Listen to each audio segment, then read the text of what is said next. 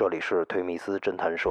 就是工地边上的这种荒地，有人去上厕所，闻见里头有一股恶臭，胆儿大的就往里走了走。现场有很多卫生纸，那儿有一具尸体，女尸已经是高腐状态了嘛，反复到这儿来捡尸。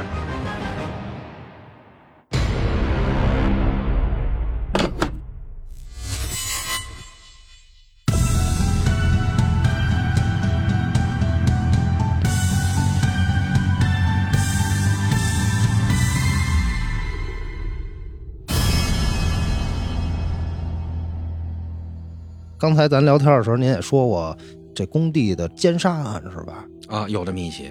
这是原来在亦庄，在亦庄开发的时候，哎，那会儿亦庄跟这个大兴还交界。那我记得发案地点那个坐标叫什么？荣京西街、地盛东街交叉口。它这不是方块形的吗？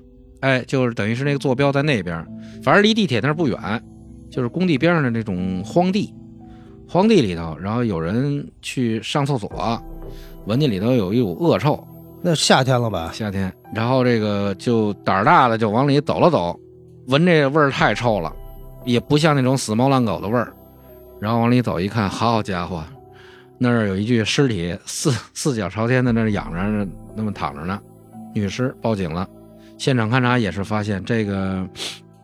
女尸已经是高腐状态了嘛，赤身裸体，然后一看就是一个岁数挺大的一妇女，看着啊，就是从那个尸外观来看，外观看挺大，但是那个姿态嘛，就是始终没法理解啊。这个两腿啊，就是翘起来，然后手叉开，然后这个下体嘛，一看就是有这种被性侵的这种痕迹。呃，对，这种痕迹很多，而且现场有很多卫生纸。后来马上就找这个尸源嘛，通过大兴啊，还有这个通州啊，还有这个开发区这儿做工作。后来找这尸源是一个收破烂的一老太太，多大岁数？呃，估计也就是五十岁左右。等于发现这个之后呢，因为当时这个亦庄那儿开属于那种开发状态啊，这周边的施工队伍非常多。然后那会儿画片呢，就是围绕着这个工地这，因为你像这个。性侵这个档次的这种女人啊，这个大家当时有一个共识，就是这人档次也高不了哪儿去。咱得先立足这个案发现场周边，得做做工作，得摸排。因为工地那块呢，它也还是有一些管理的，出工计分嘛，发钱嘛。然后就当时就围绕着周边的几个工地，重点做了工作。首先是走的，没在工地的，应该在这儿了，离开的，或者是突然的没请假就走的，这是算一类的摸排的。然后还有一部分就是在的，在的就是没出工的、歇工的，或者因为工人都住工棚嘛。一般来说，这个很少这种能单独出来的人，哎，也也在摸，摸了很长一段时间，当时就没有什么进展。当时是多少警力啊？大概得有四五十人，我们一个队都上了嘛。我们一个队大概是十个人吧，然后加上分局的，也当时后来摸摸的这个，摸的大家当时都有点泄了气了。这个工作是怎么展开？这工地那么些个包片呗，俩人俩俩仨人一组，然后这包一个工地，先看看这个这段时间的整个这工地的这个人员的情况，然后看一看这个出勤啊，这个上工啊这些有没有这个没来的请假的，把这些人排一排，先列出来，而且再摸摸这工地里有没有前科的，没前科。大大这大约走访多少人？几百不止。因为我们中间还穿插了一些别的案子，因为当时值班是三天一个班嘛，哎，只要有现场就得去，中间还穿插了别的案子，我们警力可能也有一些微调。后期呢，摸出这么一个人来，但是在这个工长的这个这记录本里头啊，他始终是出勤的，实际上没去。这人呢，有点这个小偷小摸的这种习惯，哎，习惯小偷小摸习惯呢，正好能跟这个收破烂的人能够有接触。哎，他就经常从这工地上顺点儿管箍卡子什么的，七八岁的，而且他老他老出去。其实那会儿在亦庄这些工地周边，包括路圈那边，经常有那个老年妇女协助这些民工兄弟们泄泄泄火的这个，有这种现象，很多很多很多很多。当时还把这一项工作也做了一下，一听说死人了都跑了嘛。哎，问了问，看看说能不能从这里头说看看有没有这个变态的。当时想这么做，但是后来这些女的一听说这个就全跑了。串并案件呗，就围绕这个现场周边这个串并同类案件，还串并出了一起卖淫女被杀的一个案子，哎，也在那附近。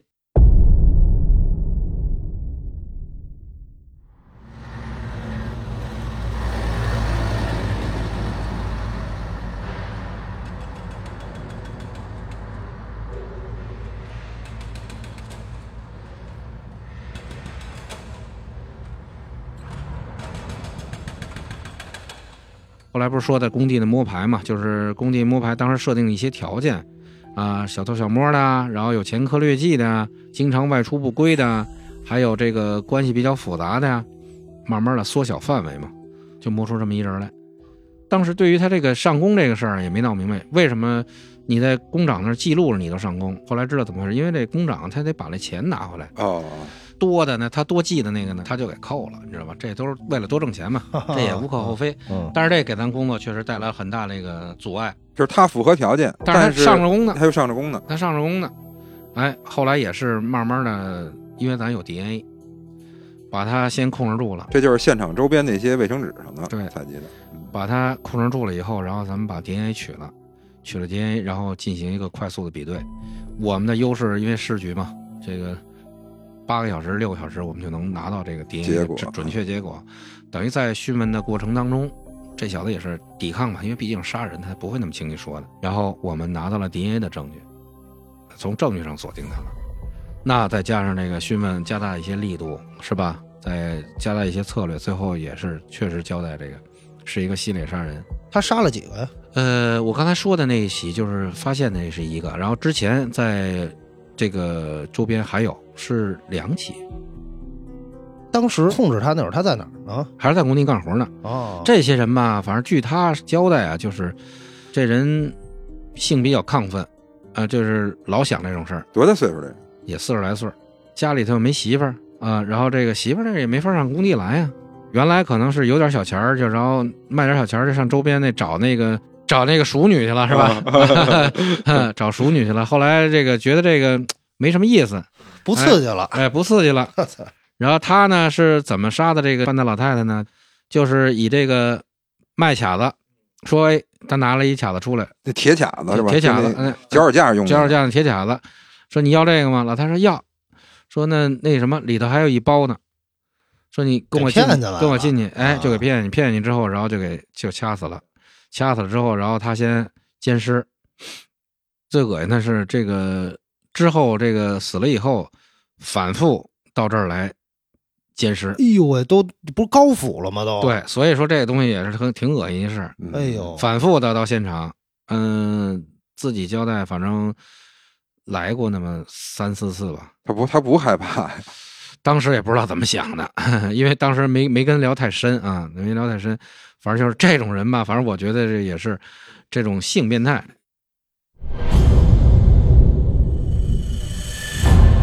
北京邦银律师事务所刑事专家团队为您提供各类刑事案件法律服务，联系电话同微信：幺三九幺零六七零九八九，幺三九幺零六七零九八九。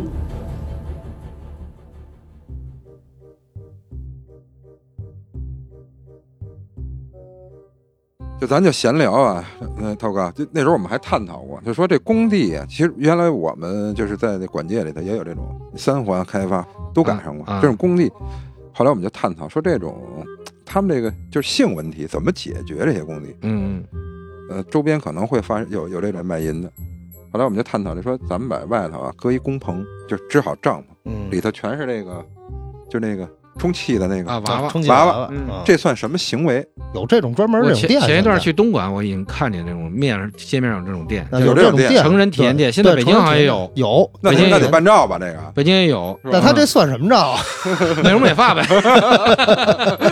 是吧？说那咱弄点假人也也弄也弄点小粉灯，对，弄点小粉灯，是吧？按于老师说，小粉灯那个，其实这倒是个好办法。哎，现在有好多比较这个大的这个建筑企业，他会考虑到更人性化，更人性化，他会有这个。夫妻宿舍还有探亲宿舍，但是呃根本上我觉得还是都是解决不了这种问题。那时候我们到那工地出警，就是漫山遍野，你看全是男的，嗯，他这问题确实解决不了。长期的，他他他出来务工，他长期在外头，对他长期在外边，他这这种问题，这生理问题你都肯定得解决，你不不解决，他也是一个炸弹性的没问题。其实我觉得更应该，其实就是像这种大型企业啊，更应该关心他们这个需求，是吧？他还得关心他们这种需求。哎，你要是董哥说这关心需求，你怎么关心需求啊？那咱也开一店去呗，开俩体验店。